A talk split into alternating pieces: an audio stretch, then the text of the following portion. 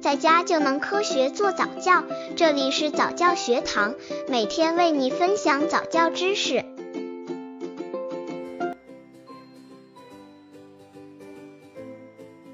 你会给孩子讲故事吗？家长如何给孩子讲故事？孩子渐渐长大，通常在睡觉前，孩子们总是缠着爸爸妈妈要听故事。这么多的故事，家长应该讲什么故事好呢？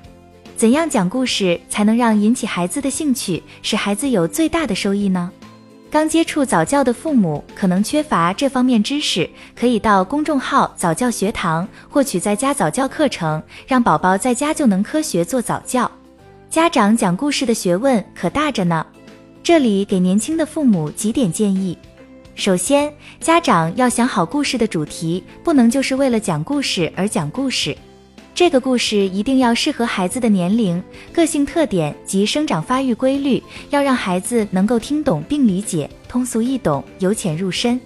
家长最好能够想好问题，在讲故事中间或故事结束后，引导孩子开动动脑筋，充分调动孩子的思维与想象力，真正达到互动的效果。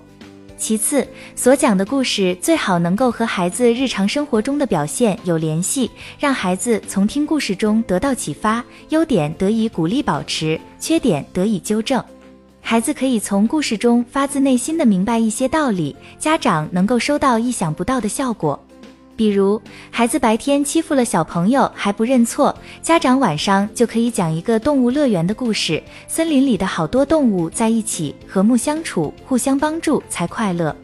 可是小猴子却常欺负别人，大家都不喜欢和他在一起玩了。后来小猴子就没有朋友了，很孤单。讲完故事后，家长可以问宝宝一些这样的问题，如你说小猴子做的对不对呢？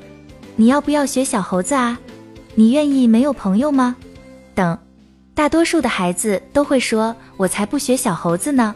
这样家长就可以联系孩子白天的表现进行说服教育，这样的方式要比家长简单粗暴的说教，甚至是打骂孩子、讲大道理要好得多。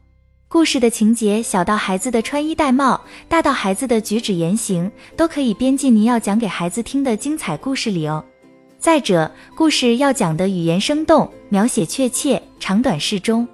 重复故事时可有意中断或故意讲错，让孩子接下去讲，这样他的注意力、记忆力会得到启发和锻炼。还可以让孩子接着家长的故事讲下去，以充分发挥他的想象及思维能力。无论孩子的发挥多么幼稚可笑，作为家长都不应该训斥或耻笑孩子。正确的做法是循序渐进地引导孩子。总之，故事是引导孩子走入世界、开启智慧的窗口。爱听故事是孩子的天性，是享受。好故事能影响孩子的一生。家长一定要充分把握、利用好这个机会，把健康的、益智的、丰富生活的美妙故事讲给孩子听。家长的要求、期望都可以在故事中体现，家长的辛苦、烦恼也可以在故事中化解。